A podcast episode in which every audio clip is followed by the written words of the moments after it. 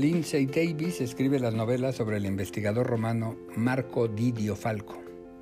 Ubicadas en la antigua Roma, las aventuras de Falco han dado para una serie de novelas que no por situarse en la antigüedad dejan de ser actuales. En Un cadáver en los baños, Didio Falco enfrenta a una peculiar mafia que hoy sigue vigente, la de las inmobiliarias y los constructores. Como buen romano de clase media, Falco decide montar unos baños en su nueva residencia y, a pesar de los problemas que ha tenido con los contratistas, les paga. Al poco tiempo, como en la novela de Shakespeare, algo huele mal, pero no en Dinamarca, sino en el nuevo baño. Al investigar el terrible olor, Falco se encuentra con que le han dejado un cadáver en donde debería haber un soporte para la tina.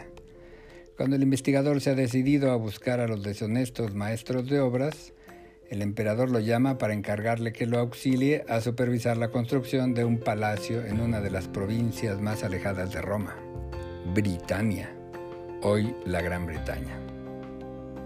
Ahí, de nuevo, tendrá que lidiar con los dirigentes de la edificación y los muchos oficios involucrados en erigir un palacio albañiles, azulejeros, pintores, etc.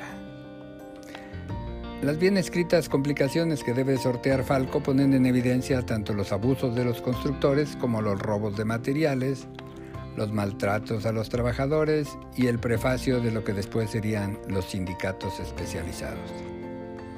Pocas lecciones resultan más didácticas que advertir que la problemática que a uno la agobia y que supone especial por sufrirla en carne propia, en realidad tiene milenios como una constante humana.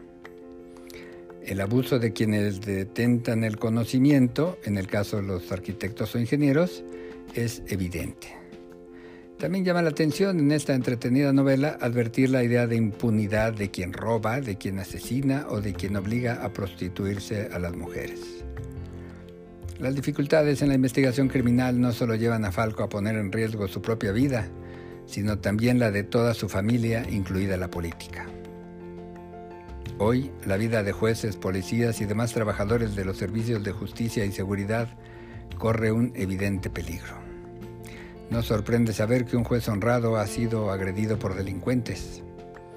El lucubrar sobre las causas del ataque es propicio para los políticos, ya sea para denostar a los jueces como si su corrupción fuera la causa de ser asaltados o para denostar a las fuerzas del orden por ser incapaces de defender a quienes representan en carne viva al contrato social, a quienes aplican las leyes que deberían dar tranquilidad y paz a toda la población.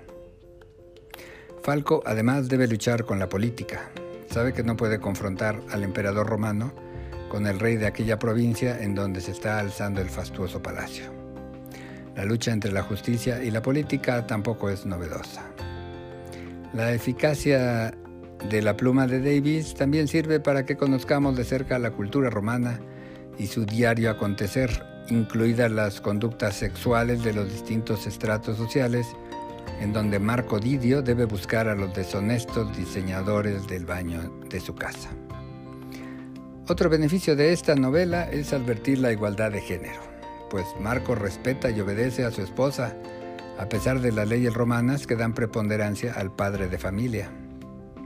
También se vislumbran prácticas no heterosexuales de distinta índole que obligan al lector a ver con distintos ojos la actual discriminación de género y redignifica la inclusión social al mostrar que, en apariencia, los romanos de hace siglos tenían una mayor apertura mental en temas de diversidad sexual.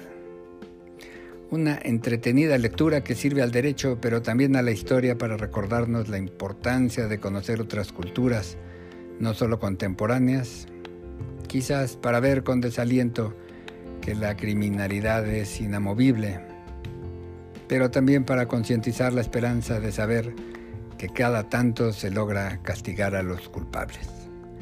Gracias y hasta la próxima.